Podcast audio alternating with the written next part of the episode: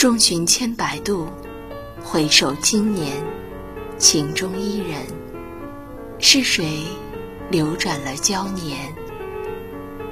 提笔温柔了指尖，是谁蓦然瞭望？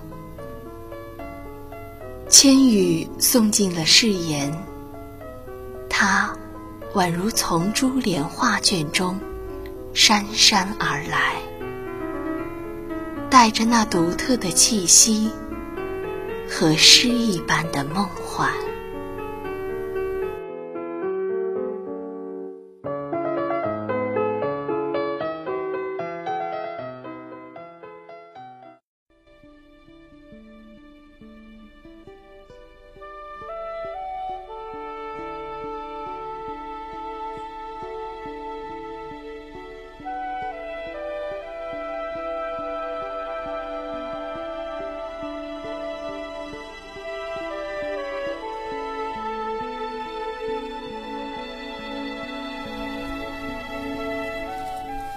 听到这段优美的独白，想必大家脑海中已经浮现出我们这次采访对象的面孔了。今天我们邀请到的是来自文学院的高新月同学。高新月同学，你好。你好。嗯，先给大家做一下自我介绍吧。大家好，我是来自文学院汉语言文学专业的高新月，我的家乡是浙江湖州。据我了解，学姐是转专业到文学院的。您之前是学什么专业的呢？我是学人文地理的。由人文地理专业到汉语言文学专业，您是经过了怎样的考虑呢？其实也没有经过特别多的考虑，我只是觉得我现在所学的专业让我更有兴趣，能够给我带来更大的成就感，所以我就决定转专业了。很简单，的确很简单。那文字功底可能会好一点，相信你也读过很多的书吧？平时最喜欢哪一本呢？呃，我最欣赏的是法国作家福楼拜的《包法利夫人》。嗯，这是一本古典的小说，我觉得它是一个非常完美的艺术品。呃，现在的很多作家都很难再达到福楼拜他这样的一个程度了。那在文学院学习的期间，您最喜欢的老师是哪一位呢？最喜欢的是当代文学的邢斌老师。呃，这位老师他是一个非常热爱文学、爱讲诗歌的这样一个老师。我觉得他给我带来了很多新鲜的、不一样的感受。然后他把这种非常热情的气氛引到我们的课堂上来，让我觉得一个讲授文学的课堂就应该是这样的。那时隔半年再次回到广播电台，您此刻的心情是怎样的呢？我非常高兴，因为看到了很多学弟学妹，还有电台，它现在新添加了部门，然后在各个网络平台也有了推送，让我觉得它就是发展的更好了。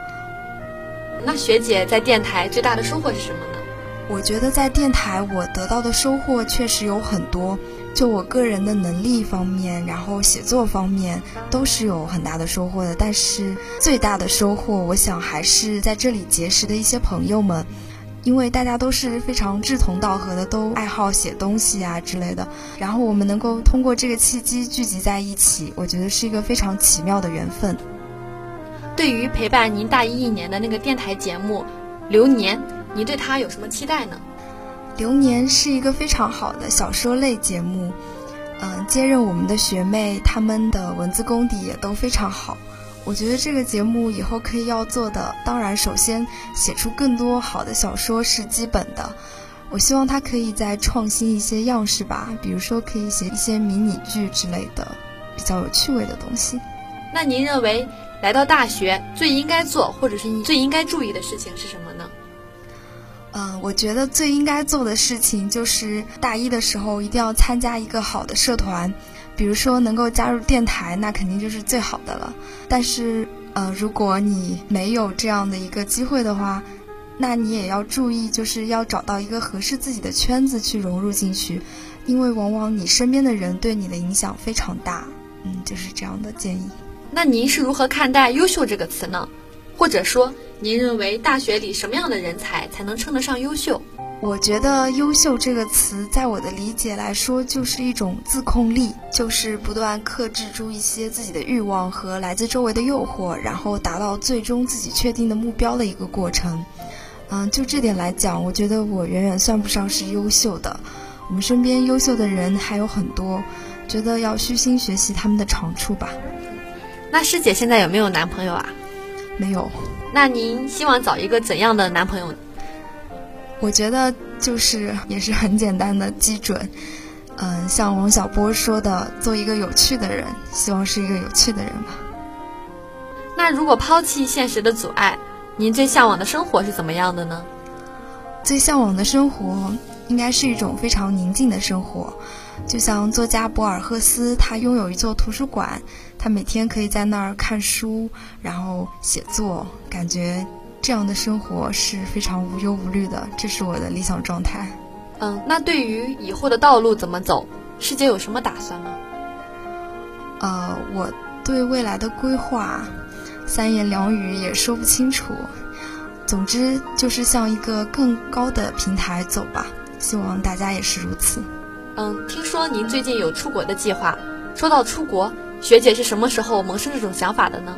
我第一次听说有这个交换生的机会的时候，我就想到要报名了，因为其实对于每一个好的机会摆在你面前来说，你都要及时的去抓住它。然后这件事对于我来说就是这样的一个机会。嗯，那节目的最后能说一下您对电台的祝福吗？呃，希望电小台未来能够越办越好，也希望学弟学妹们能够更加努力。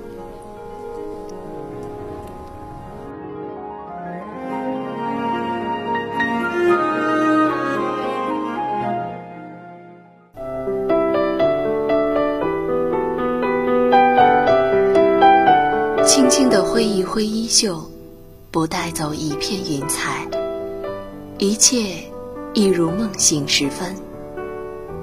我缓缓地合上画卷，脑海中仍有他嫣然一笑的模样。